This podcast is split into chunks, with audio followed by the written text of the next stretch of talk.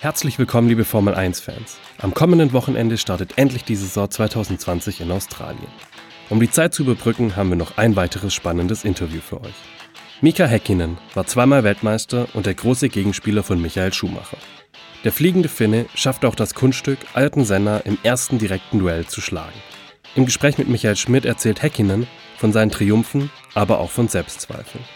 Viel Spaß bei Michael Schmidt trifft Mika Häkkinen.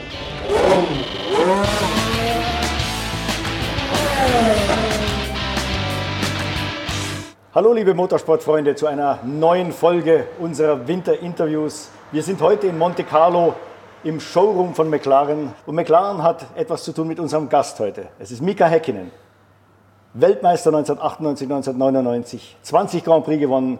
Er war der große Gegner von Michael Schumacher und vor drei Wochen hat uns Martin Brundle gesagt, er war schneller als Ayrton Senna. First of all, hello, nice to meet you, Mika, here in Monte Carlo, your home place. Uh, thank you that you are joining the program. Michael, thank you. Thank you. It's great you came here. Uh, came here, Monaco, with the beautiful weather. Yes. And it's been quite a while since we have seen last time, so it's good to see you again. Okay. I see you from time to time to at Grand Prix. Can you explain a little bit what you are doing nowadays? Indeed, yes. I, I do. I do uh, go to quite a, quite a few Grand Prix. I would say maybe ten Grand Prix a, a year. But my appearance when I come to Grand Prix, first of all, is not too much be in front of the TV. I'm a little bit in the background, working together with McLaren, uh, together with McLaren partners who are supporting a team. Uh, uh, so in my life, uh, what's happening? Yes, I have a brand ambassador work with, companies like Unibet, uh, Nokian Tires, uh, Neuroth, uh, which is a great company, Austrian company. Yes, indeed, McLaren. And, and th- these companies activating my yearly agenda from my business side quite active, actively. So that, that's, a, that's, a, that's a good fun. So coming to Grand Prix is Yeah. a great, great time to come to see the old, old mechanics and, and, and, the, and of course the McLaren team and, and lo- lots of people. Uh, sometimes it's disturbing to come to Grand Prix, to be honest. It's quite disturbing because uh, when I used to come to Grand Prix, I used to come there with the full focus, uh, concentrating for the racing and driving, and now I come there with a completely different mentality. Yeah. So, and when I see people there really focusing their work, I'm, I'm like scared, like, oh my God, what's going on here? Uh, so, so uh, sometimes uh, the difficulty, like I mentioned, to come to Grand Prix uh, is because I'm relaxed. And in the past, I used to come there with the fully focus. And I'm looking the whole Formula One paddock and, and the whole thing in a different view. And it is, a, it is a very stressful environment. Yeah. You know, everything is scheduled. The timing, about the timing, to be there a certain time. And, and, and uh, More than in your career? Even more than in your career, would you say? No, it's still the, it's still the same. You know, everything, because end of the day, the program is same.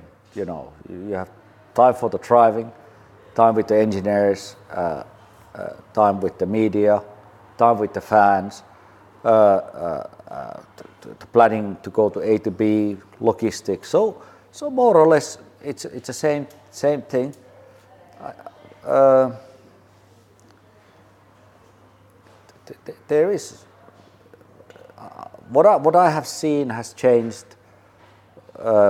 is more that when the drivers are communicating with the team, i- is it's been segmented probably more precisely in different areas. You know, we used to have a meeting with the engine people, with the chassis people, with the aerodynamic people, and general outcome. Now, uh, when I've been a part of the McLaren technical meetings, it's more details, more focusing, more areas of the car, and, and there's a more people involved. So when there's more people involved, it requires more time. Yeah. Uh, so that that I, I found it uh, more challenging, I think, and, and, and what takes more time from the driver's example. Mm-hmm. One other thing you told me, you're involved in a project, a hotel at the North Pole. You have to explain what is what's that about. yeah. Uh, well, I'm smiling because it's a, it's a good thing. Mm-hmm. It's a very fascinating thing. I've been, I think, more than six years being part of the luxury travel business in north of Finland. And, and, and uh, it's great to be involved uh, uh, that kind of area because we all know what's happening for the climate. It's getting warmer and warmer. It's getting more and more unsafe uh, in many ways. So when you look north of Finland, it, it, it still has stayed very, uh, uh, very pure. The air is very clean. And, and people are really looking forward these days to, to, to experience this kind of environment. Mm-hmm. Step out of the big cities, take their families to, to where the nature is clean and which is safe. Uh, so, so I entered that kind of that kind of business area, and it's it's been really great, very interesting, and and uh, the CEO, the owner of the company, has a very very uh, good imagination and, and the great ideas. Mm-hmm. And, I, I, and, and the ideas, what he makes it happen. And, and that was the one, one of the ideas what he created last year that way he wants to build the first hotel in North Pole. Mm-hmm. And, and uh, to do that requires a lot of different technical challenges. How to build the hotel there, how to get, how to get the equipment over there, uh, how to transport the guests over there. Uh, uh, and, and in North Pole, you can have only a certain time of the year when the guest can go there. Mm-hmm. So it's not 12 months a year because the temperatures and the climate is quite challenging. But the fascinating thing, my opinion, about that is, is uh, because the people who are going there, they really experiencing the climate change. So when they leave from there, they will bring something with them. Mm-hmm. They will understand that way. You know, when we come back to normal life, they remember always like, oh, this is really happening. So they have a message. Mm-hmm. So I think that's a that's a good thing. And I think uh, whatever you have in your life, if there is a story behind, it's very important. It's much more fascinating. But this kind of thing, the having a Hotel North Pole, has a story. Very serious story which everybody talks about it. Mm-hmm. Let's come to racing now, Mika, because people know you obviously from that. yeah. And um, when you started in Formula 3, you met already a guy called Michael Schumacher. I think there was this famous race in Macau. Did you realize already at that time, we two, you and Michael, we will be maybe four or five years later the big rivals in Formula One on top level? Uh, well, I, I did recognize the Michael's talent already much before the Macau Grand Prix 1990. Okay. Uh, I, I, did recognize his performance. Uh, I, I recognize his commitment, his talent of driving. Uh, uh, so, so I, I realized that way this guy's he's serious. Mm-hmm. You know, for him, when I recognized him already doing go karts, for him it was not only a sport. For him, it was much more than a sport. And was it a passion? But even this passion was uh, uh, uh, something what was not just like, okay, let's go a little bit racing and let's do a little bit racing and let's do then something else. Mm-hmm. For him, I got the sense that way it's everything, everything what he loves in life, and and uh, and yeah, in Macau uh, was one of the races what I did against him, and I, I did recognize again his way of driving.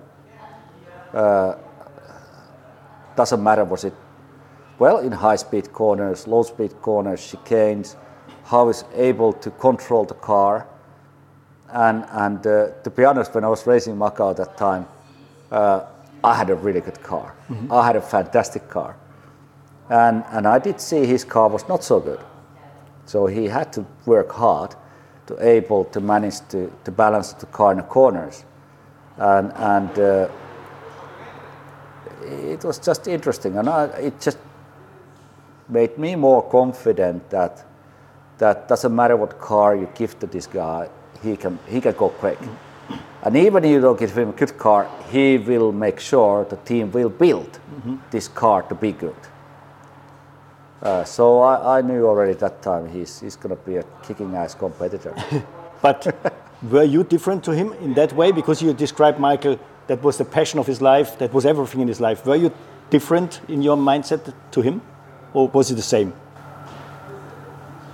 Sorry, I don't. You described Michael that motor racing was yeah. everything for him. Yeah, was it the same for you at that at that age? Oh yeah, yeah, yeah. It, it, it, was. So you were similar in that. Yeah, yeah. It, it, was. It was, of course, everything. But I, I, I think I was a bit more relaxed. Mm-hmm. I, I felt that way. But it's difficult to say 100%, but I did feel a bit more relaxed. But definitely when I was driving, I was not relaxed. but uh, but uh, I, I maybe change a little bit subject. I, I think uh, uh, Macau was a good example uh, because the, the, the, circuit over there is a very, very technical, very complicated racetrack. First of all, it's like seven or eight kilometers long, the whole track. It's, it's incredible. Uh, it, it, the track design uh, keeps all the complicated things what the racing driver can uh, experience, plus uh, what the car itself can experience. So following Michael uh, uh in that racetrack was fascinating. To looking the lines, what he was taking, why he was doing that, why he was doing this. You know, when you are a racing driver, it's constant learning. Mm-hmm. You know, when you're driving alone, yes, you can learn oh, I made a mistake. Next time I learn that. Let's do adjustments to the car which fits my driving style. And when you follow somebody, the somebody has a different driving style. So it's fascinating to look his driving style, how he was going high speed corner, how he's going to low speed corner, why he was turning aggressively there, and that corner he was not turning aggressive. Why was doing that? Mm-hmm. And, uh, so so maybe something what I haven't talked about before is, is it was fascinating to follow Michael because I learned all the time much more than the other drivers. Mm-hmm. You started your F1 career then at Lotus. Lotus was at the time not anymore the best team, let's say it like this. Yeah, but unfortunately, yeah. you, you took the drive because you wanted to drive something or? Well, uh, it, sometimes these opportunities, when they come, you have to take it. Even it requires some risk. Mm-hmm.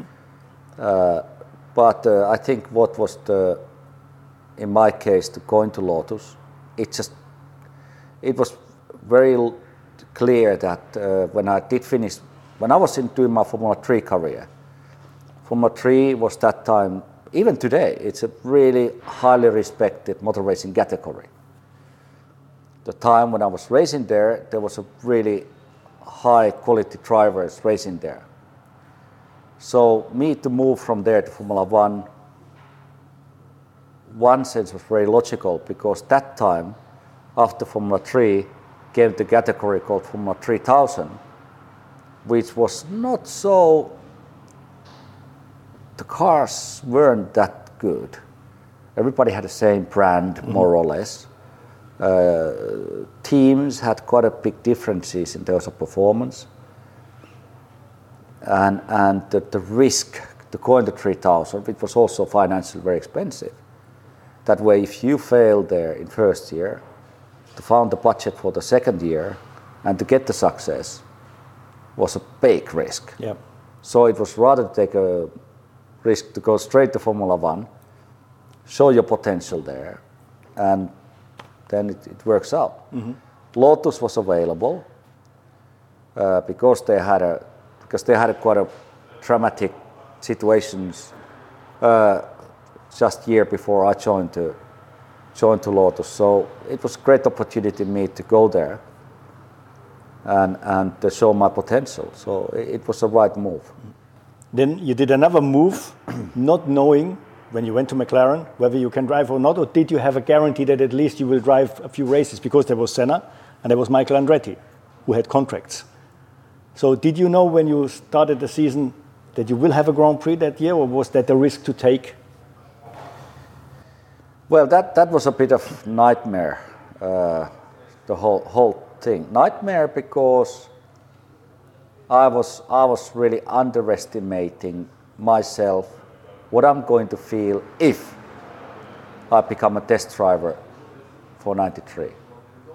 So what was happening end of the 92, uh, early 93, that when I did sign the contract with the team McLaren, uh, McLaren has signed Michael Andretti. Karen did race in 93. And then Ayrton Senna, uh, driver who has not signed a contract. But if the McLaren can impress him, because he was that time uh, three times world champion, if they can impress him with the technical side, with the car and the performance, he will then maybe sign with the team. That way I become a test driver. And I thought, Ayrton, I don't think he's going to come back. Mm-hmm. I don't think he's going to come back. So. But he did. And why I think he doesn't come back because I was impressing the McLaren team with my performance. That way they don't even need mm-hmm. Ayrton Senna there. Yeah. but, uh, but it's not, but of course, Formula One world is not only about how quick you are. Of course, Ayrton has a massive marketing value, three times world champion. Uh, the companies, of course, are happy to support McLaren team when they have a driver like Ayrton Senna. So, so the McLaren team knew his performance. Of course, he's quick, uh, and and uh, and the car in '93 wasn't actually so bad. So he did the good times in the testing. I did some good times in the testing, and and I I think Ayrton decided to, to, to continue with McLaren '93 was it the money? Was it because he felt great with the car? Was it like, oh, I don't want to give this young thing chance to race with this car? I don't know what it yeah. was. I think it was a combination of many, many complicated things. Mm-hmm. Anyway, I become a test driver, and it really hit me. Mm. It really hit me, and I thought, I thought I te- gonna, I gonna take this risk when I signed the contract. I thought, if I can't test driver, so what? I do testing and I keep improving and uh, impressing a team that will one day have to take me for racing. But it really hit me. Okay. It really hurt me. But Michael Andretti left, and you had the chance. You came in Estoril was your debut in a McLaren, and you straight were beating Ayrton in qualifying. How was that? How, how did Ayrton react? Well, it, it, was a it, was a it was a great weekend. Uh, the whole season, first of all, me watching Grand Prix, if I wasn't in a Grand Prix itself, when I was watching a TV, it was it was incredible. I mean, I was looking at it. I said, okay, Williams is really making a gain in every corner, half a tenth, or one tenth. So in the qualification, they were like least one second quicker than McLaren. And of course, because I did the testing on the racetrack, and I always felt a little issue in a corner. And, and I said, we have to, guys, we have to fix this. That's where we're losing time, in that part of the corner. And we tried everything. Mm-hmm. Uh, and it was too easy to say, ah, we don't have enough power. Uh, so, so it doesn't matter what problem it is, it just has to be solved. Yep. Uh, and so then I end up finally to get racing because Michael Andretti has so many accidents. So I think it was just a decision of the team and the Michael that way, okay, let's stop this. One day you're going to get hurt really badly. It's not good for the team. We don't get the points because you don't finish races. So mm. Let's give the chance for this young Finn. And so I came, I came back in action to Estoril. We had a press conference in Cascais with Ayrton. Uh, and it was, uh, I was a bit nervous to go to press conference because, because uh, I think the I think the people had a high expectations. Uh, of course, uh, me to show my potential, and uh, also Ayrton was old fox, mm-hmm. you know, very experienced racing driver. So, you know, I remember the press conference. I tried to keep my mouth shut and say as little as I can, you know, not to speak too much because I didn't want to build the pressure on myself. Sure. And, and uh, I think that tactic worked quite well because uh, I was quicker than Ayrton in a qualification. And, and uh, even the time difference was very tiny, but uh, it was enough to keep him behind. So he was not very happy about it. But same time, I, I really felt I wasn't really happy. And I wasn't sad either. Mm. It was just for me so normal. And for everybody else, it was like it was like a miracle has happened. Mm. And I thought it's a normal thing. Really? Uh, I mean, it was the big Senna. Everybody exactly, thought he's the exactly. God, so, more or less. Yeah. So it's yeah. it's not it's not question I am an arrogant person mm. or it's just some kind of self confidence is so huge that way you keep it normal. Mm. And it worked really well. Uh, but then in the next two races, he raised up his game a little bit in Japan and uh, Adelaide. Eh? He, yeah, he, realized. Yeah, yeah. We went to, we went to Japan indeed, mm. and and uh, but it, the Japan was not good for me because I had a technical problems there. Okay. I had a I had a technical problems and and it really annoys me because I think was it the second free practice or first free practice I had a uh, the brake, if I remember correctly, correct the brake failure. Uh, because we had this balance, automatic balance system on the brakes. It was changing the, mm-hmm. changing the balance under braking, and so it just it just failed. So I lost a lot of time, which didn't give me enough chance to get laps, and and Ayrton was able to practice a lot. So we couldn't manage to, to get the best out of it. So that's why it, I, I couldn't make it. So it was disappointing, of course. And Australia was just ridiculous. I was, I, I felt I lost concentration in Australia, tiny bit. Mm-hmm. Uh, I was not, I was not focused there. Mm-hmm. Something happened in my mind that way. I was not, I was not focused. Okay. Then came three years with McLaren, where McLaren was really struggling. I mean, 94, 95, 96, no wins. The cars were not the best. They had also Peugeot engine was always blowing up. Yeah. How tough was it for you, you these three years, seeing nothing is moving forward, really? Yes, of course it's difficult, you know, because time like this at the winter, you know, well, the teams are really making very precise calculated numbers, doing a lot of testing wind tunnel, creating new parts. And the team is very confident we are going to be better. We are going to be quicker. And, and uh, uh, when you take the car to the racetrack first time and you go out there and say, oh my God, what's happening? Stop turning. Or back end goes here. I said, shit.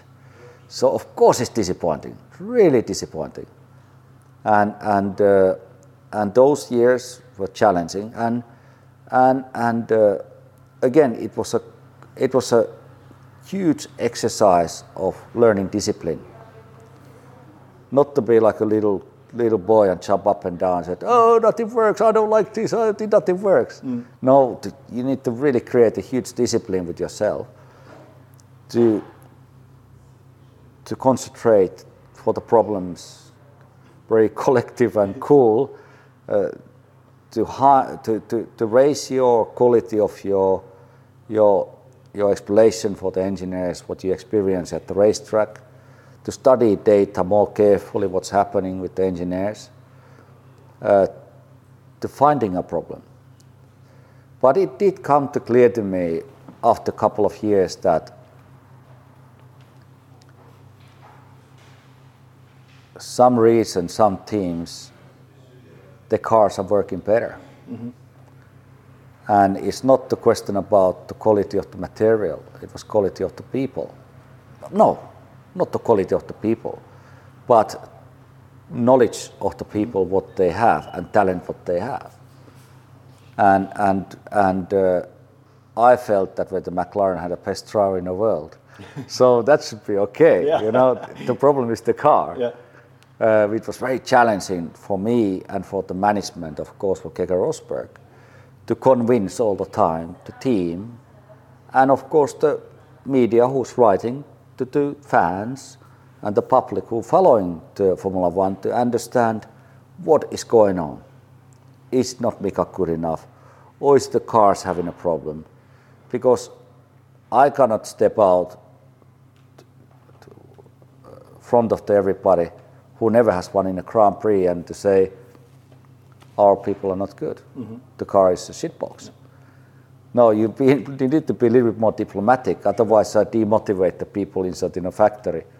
So I, I have to really struggling to find, and and I think it's a mentality of also that way. I found it to to put this type of aggressive thing. I don't think it would move us any forward. Uh, so so internally in a team, we did recognize that way we need more knowledge in certain aspects in a car, and then finally we start having help, like a Mercedes engine.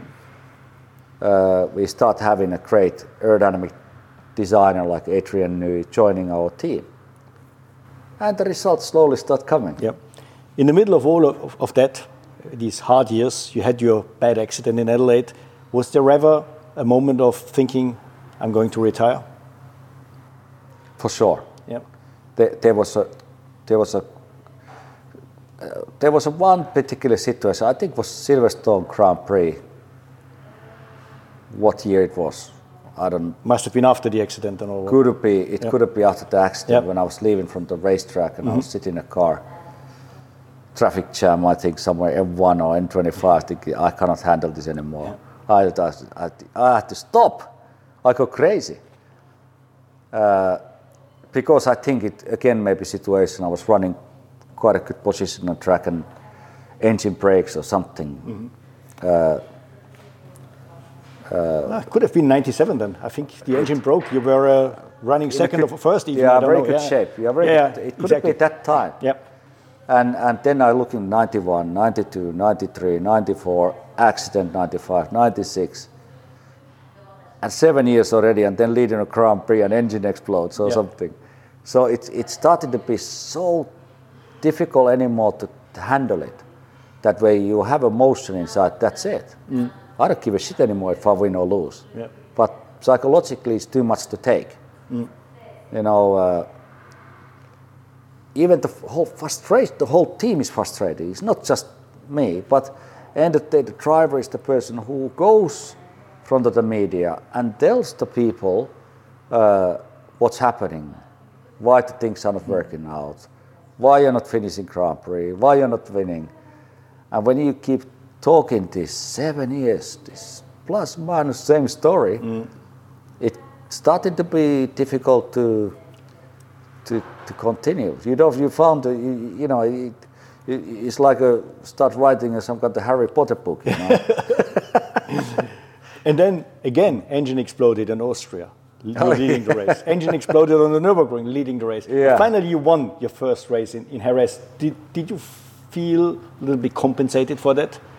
Because obviously Jacques Villeneuve was giving the McLaren the victories because for him it was only, only important becoming third. You know, of course, winning Jerez in, in, in 97, uh, winning a race, well, I know it was given to me. It was not pure getting a pole position, fighting in the race, getting a victory. It was more or less giving. That's what I felt. Uh, first situation with David and then with, uh, with, with, with Villeneuve, you know. So I, I felt that it was, it was given. So standing on the podium, I said, oh, God damn it, okay. I won a Grand Prix, brilliant. Yeah, great celebration. But then what, what changed the whole thing was It went one day, two days after Grand Prix, three days. I told them the second day, there's no testing coming. There's no Grand Prix coming. I'm going to be a winner whole winter. Yeah.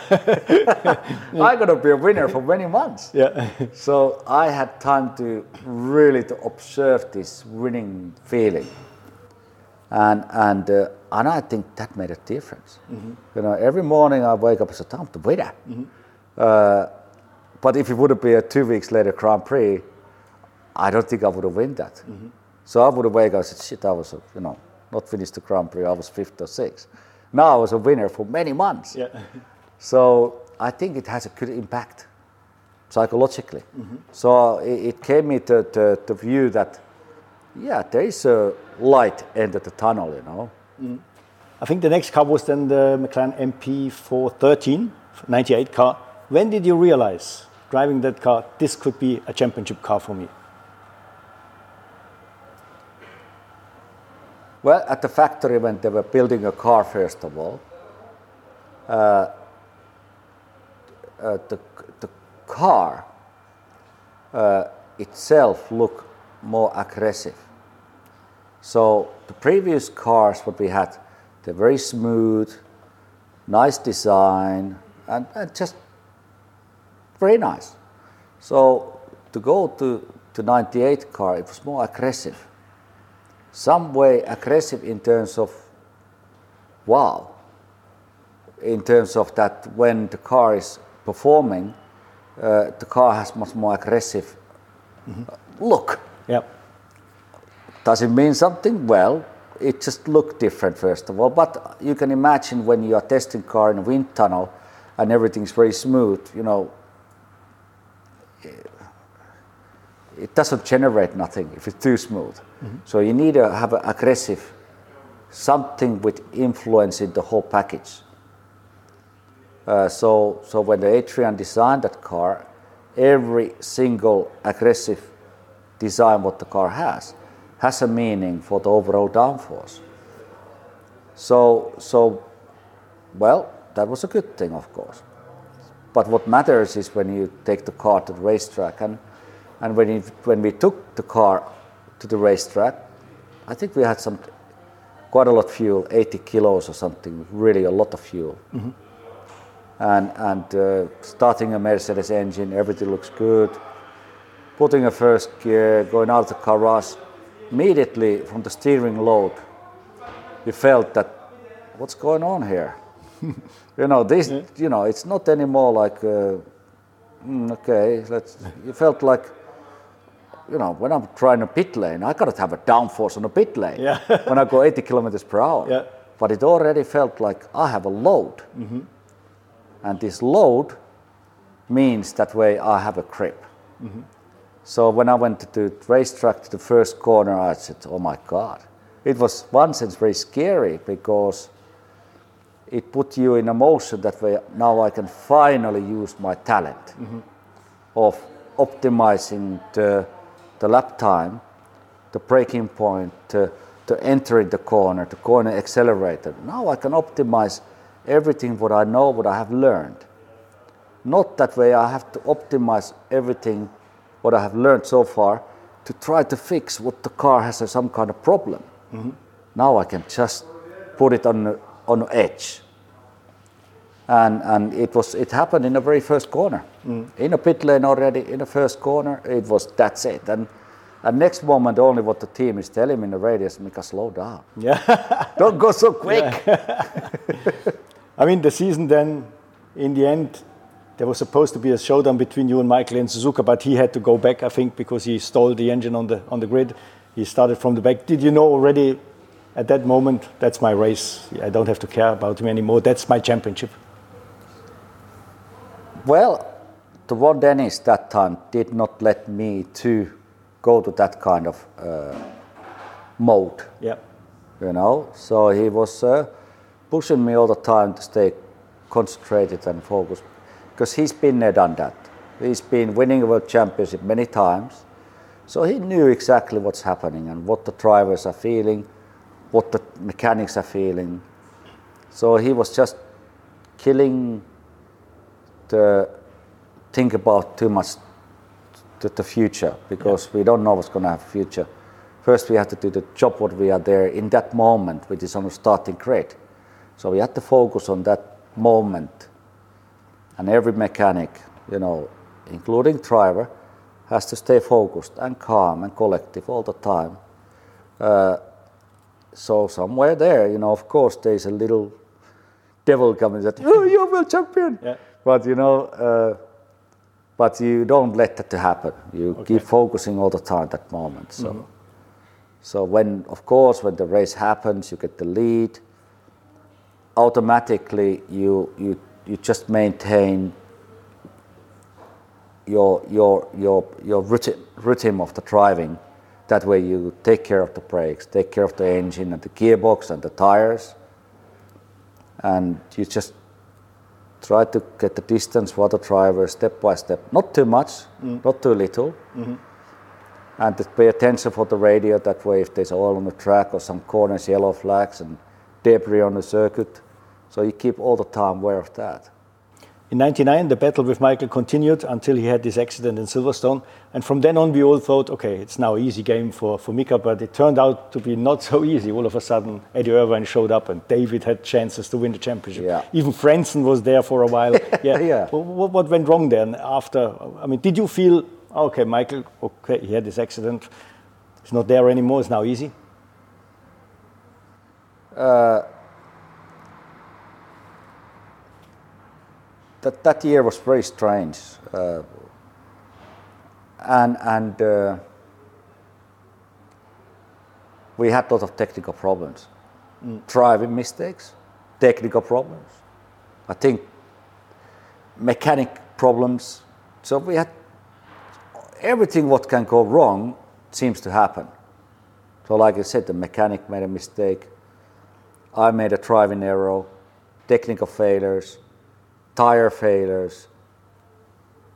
At the same time, the Ferrari is finishing Grand Prix and mm. getting all the points. Yeah.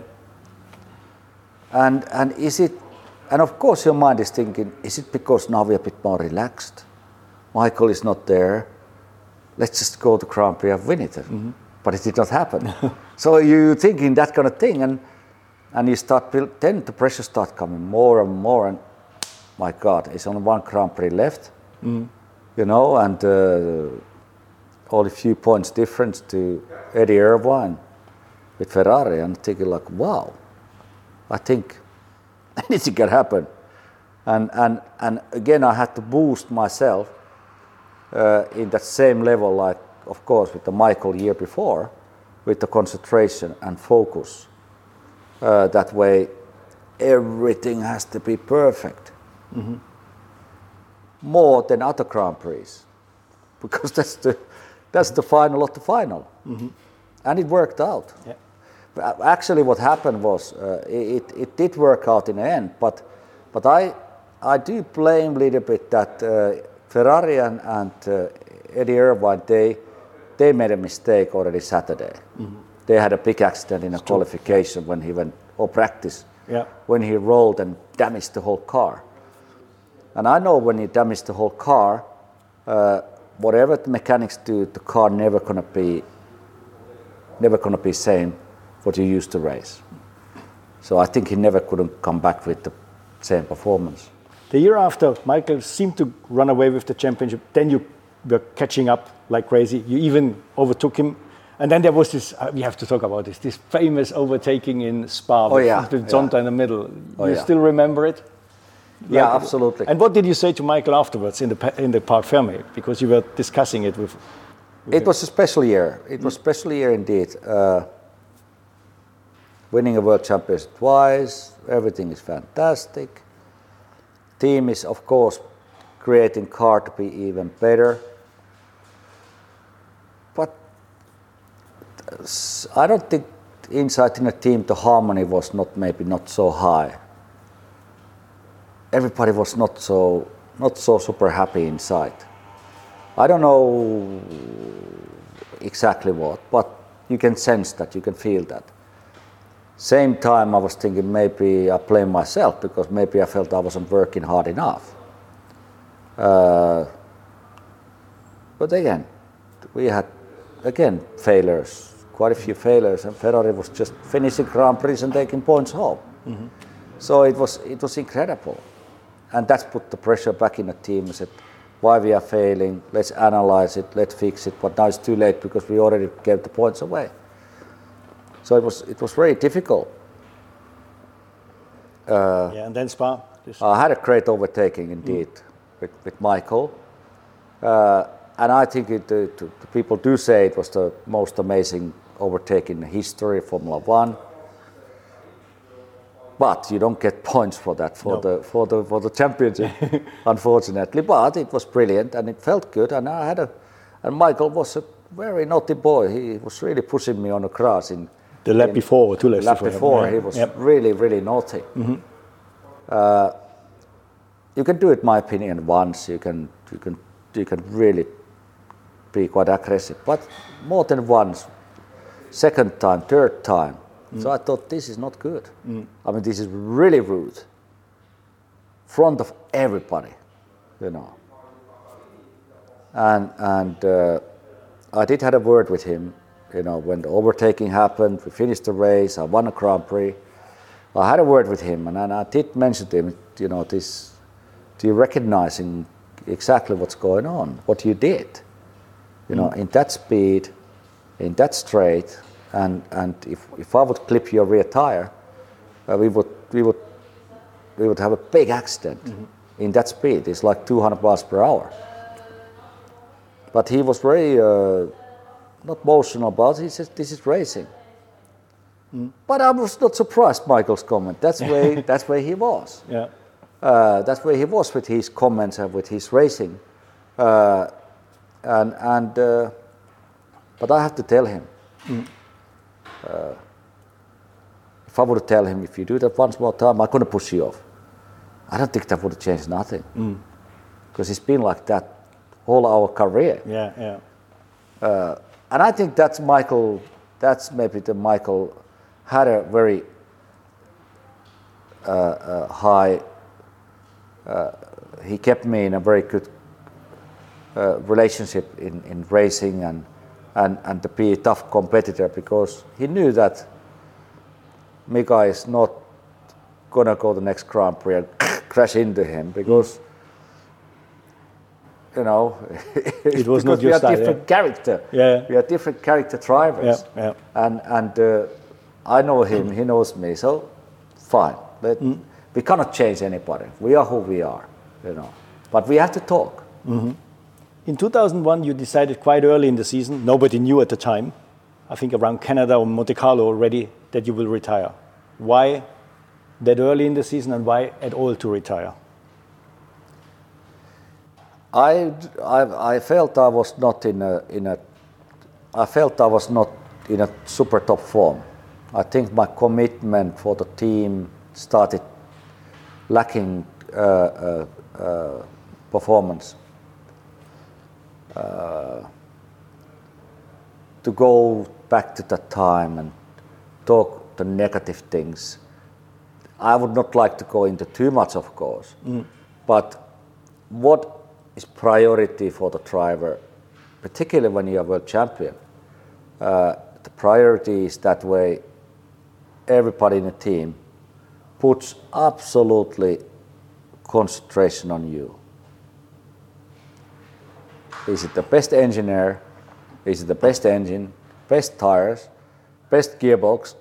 Doesn't matter what it is, but all has to be the best. Mm-hmm. Not because you are spoiled because you're world champion, mm. but because you know we can win together. If you give me the best, I will give you the best. Yeah. So if you, there is a little sense that way you don't get the best, Yeah. So they, come on. There was too much maybe also on David, your, your teammate. And, So you would say, okay, okay. And when you are working with the people who you know for years, uh, there is no point to start fighting. Fighting internally to, to make them to understand what is right, what is wrong, because people know you. Uh, and, and Formula One is a, is a, is a game, it, it's a business that there's only one winner, and and uh, start giving things, it doesn't work. You know, it it you have to be when you're in a team. Uh, uh, you, you have to just be very selfish. You have to use all the tools available. If you have a diamond, don't lose it. Keep it, and, and just to hold it very hard Yeah. and, and keep it. Yep. You know, it doesn't matter what it costs, because only with that you can win. Uh, so, uh, So you felt a little bit they should have concentrated a bit more on your I, side. I yeah, felt yeah. that well, I was not in, a, in a good thing, and, and, and I don't look because it's a team. I never want to look that way. It's a team who's not doing it. It's, Yeah. I'm part of the whole thing. Maybe I start lacking also something uh, motivation or something. So I I was I, I felt that it's the right thing to tell the team that way. Now is the time to stop. It's no point to continue because Yeah. otherwise, I don't want to. There's hundreds and hundreds and hundreds of people there who wants to win in a team. So it's, I don't want to make disappoint them. Okay. So find somebody else. But I think one one factor to your decision was also the accident in Melbourne where the suspension broke at the very first race. Yeah, Michael, That, that's definitely. It just confirmed more my emotions inside that. Uh, do I want to go back to hospital? Yeah. Do I want to experience the same thing? And I was very fortunate I was able to survive from that. So I don't think, I don't think second time I would not survive. You finished your career, and then three years later, you came back to DTM. Oh yeah. Why the comeback? Was life without motor racing? Was it not, let's say, fulfilling enough, or did you miss something? Obviously, you missed something, but Well, I, that was time I was a brand ambassador for Mercedes. Mm-hmm. I did I did quite a few promotions for them, commercials and promotions, doing that. And and that time the chief of the motorsport, Norbert Haug, introduced me to the idea. What about DTM? Mm-hmm. Let's put you in a racing a little bit. There's only, I think that time was seven or eight races a year, not too many. I said, okay, this sounds fantastic. You know, let's test the car. And I test the car. And actually, I did that already before when I was actively in Formula One. I, I did a test with, with a DTM car for the promotional mm-hmm. reasons. And the car was so easy to drive. There was not too much power, very easy to drive. And when I did the test, the same thing. Very easy. But then when I entered the DTM, I forgot there's a motor drivers too, you know. Very talented Yeah. young drivers and girls. yeah, And and uh, and uh, the challenge came. Challenge came and it came straight in my face. I said, "Shit," you know. Uh, and I don't know. It was my first year. Was my teammate Bernd Schneider, maybe, and many times DTM champion. And it was great to follow his work, how he was doing. Of course, I had these kind of balance problems, and other drivers had the same car. And of course, they're complaining the same things. And I want to change that. And, but it was not so clear.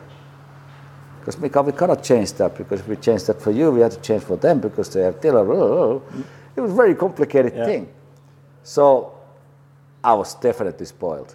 I was spoiled uh, going to DTM because in Formula One, team would react. They would change. They would change the geometry immediately. They would do drawing board different things. But in DTM, no. You, That's it. yeah. You know. So it became more challenging, more difficult. Nevertheless, it was a great experience, beautiful experience, and and the great to meet other young drivers, uh, and and to have a good fun. Coming to the end, did you find it difficult the transition into a normal life without racing? definitely difficult. Yeah, it, it was not it was not easy because the, the life is like I mentioned earlier when we started the interview here. You know, to go to paddock is very programmed system. Yeah. You know, and and to come to normal life, normal life. But uh, uh, it, it, it's it's more it's more complicated, but but Not so fun. structured. Yeah. Yeah. But more, it's it's fun. It's Yep. okay. But it's not. it's not easy. I mean, if I'm saying that way, does people recognize me? Of course they recognize me. Go in the street, it's great. I love it. I think it's fantastic. Uh, is it because when you are at the motor racing that way, you're missing the bus? You know, to mm-hmm. going flat out in the corners and maximizing the braking and not really. I don't miss that either because it's it's so demanding. Mm-hmm. It's so demanding. It's it's mad, and you have to do that frequently, all the time, every week, three four times, to keep yourself on edge, to able to do that. So, common sense and logic says you cannot. Don't miss that because it's it's not worth it. Mm-hmm. Uh, uh, but coming to normal life uh, even your, your, your life discipline is different. You know, when you are a Formula One driver, you know, it means your life starts at the early morning, finishes late in the evening, and it is being a professional racing driver. And it requires everything your sleeping hours, your nutrition, your sport, communication with the team, every day is same. Doesn't matter are you at December or January or November or middle of the summer? Everything is same. So when you come back out of that kind of world of Formula One, the normal life is less, is more relaxed. And your body adapting that kind of world, you get confused. Mm-hmm. You get confused. Yep. what the hell? What, what is going on here? You know. And, and it, it, it uh, it requires uh, different disciplines yeah. uh, to adapt to the normal life. Uh, How long did it take for you until you felt, okay, my old life is over and I have this new for life? Me, for me, it took quite a few years. Yeah. but it's about it. To be honest, it's it's it's even includes the communication with the people. Mm. Because when you're in a paddock, you know, like I said, if you lose seven years all the time, yeah you know, you, you are writing like a Harry Potter book, you know. so it's a communication with the people, you know. Constantly you're fighting against the negative. There is no positive. Even you try to, to mm. find the positive, end of the day is negative. So when you come to normal life, you know, you know, you you you you you, you don't you don't see the sunshine necessarily. Yeah. Even it's there. Yeah. Okay, Nika, that was great to talk cool. to you. I think we could talk for many more hours, Thanks, but we have to stop once at least. Thank you very much. Cheers, man. And äh, ich kann nur sagen, war wieder ein tolles Gespräch mit Mika Häkkinen. Wir kommen zum Ende und wir sehen uns beim nächsten Mal wieder. Servus. Servus. He speaks German.